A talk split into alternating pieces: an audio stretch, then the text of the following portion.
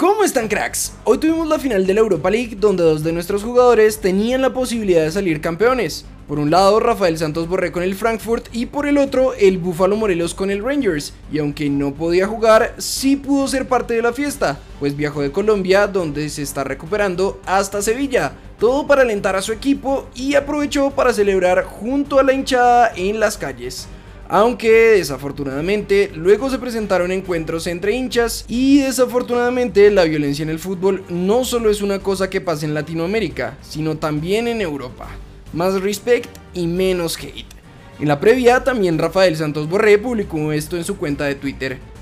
Muchos momentos me trajeron hasta aquí, el esfuerzo y trabajo fueron clave, gracias Dios por permitirme jugar una nueva final, vamos Frankfurt. Además, le dijo a ESPN que se sentía muy feliz de que en su primer año en Alemania pudiera jugar una final continental.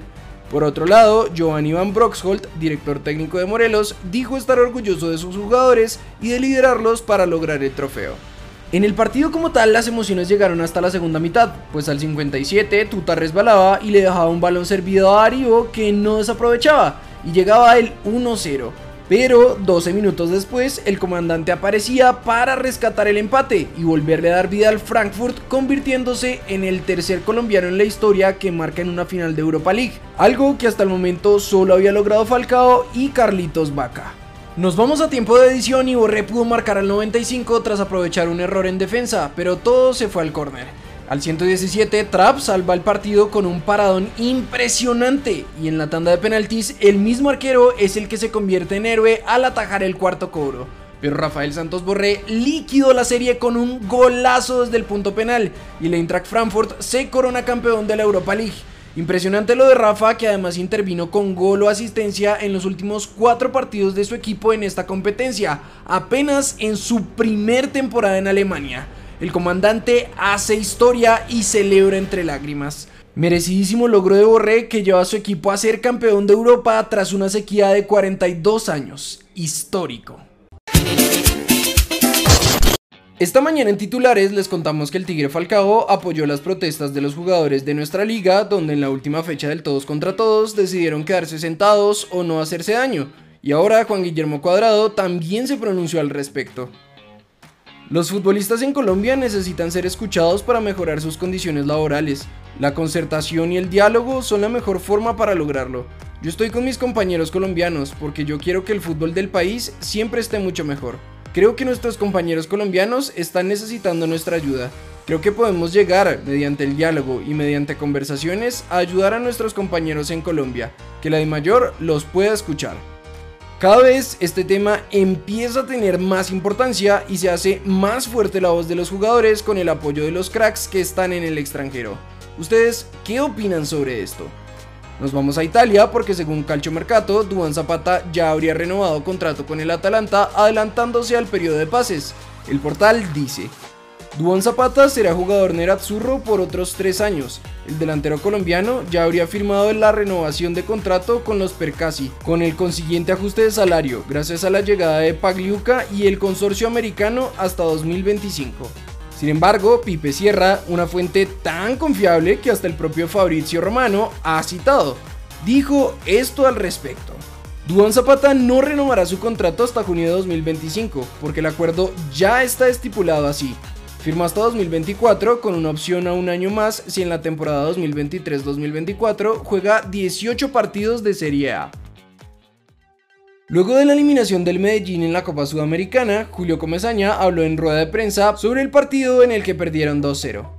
Mirar las cosas bien y prepararnos para las finales de la liga, un tema prioritario. Aunque esta noche no nos daba lo mismo perder, queríamos hacer un buen partido y tratar de ganarlo, pero no se pudo.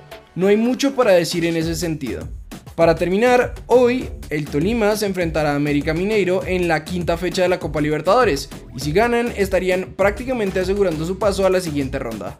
Racing de Edwin Cardona también tendrá actividad esta noche y podrá asegurar su pase a la siguiente ronda de la Sudamericana. con calidad y velocidad arriba, ahora son capaces de tener el balón más tiempo por la superioridad que muestran en la mayoría de los partidos, pero siguen siendo peligrosos tanto en contraataque como en jugadas a balón parado.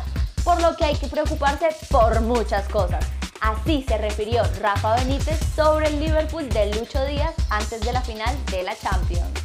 Carlitos Vaca y Santi Arias del Granada y Jason Murillo del Celta de Vigo terminan su contrato o sesión al finalizar la jornada 38 de la liga y de momento su futuro es incierto. El Feyenoord quiere atar a Luis Sinesterra por un año más.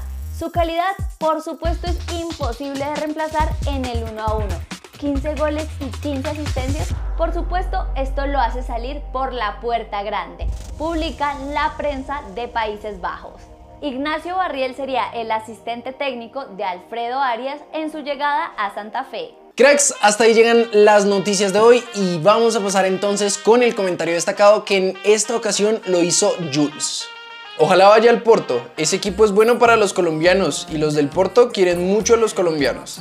Bueno, este comentario se refiere a la posibilidad que, según el diario Aola, existe de que el Porto fiche a Daniel Ruiz, a nosotros a nivel personal nos gusta mucho que los jugadores colombianos den un paso hacia el fútbol europeo de una vez, sin necesidad de saltar a otra liga, porque creemos que pueden explotar su máximo potencial lo más rápido posible y por supuesto eso ayudaría a la selección. Ya saben que hemos conversado con Daniel Ruiz en diferentes ocasiones, que tenemos videos con él acá en el canal, así que los invitamos a que también le peguen una repasada. Por ahora no es más, recuerden suscribirse, activar notificaciones, seguirnos en todas nuestras redes sociales y nosotros nos vemos en el siguiente video.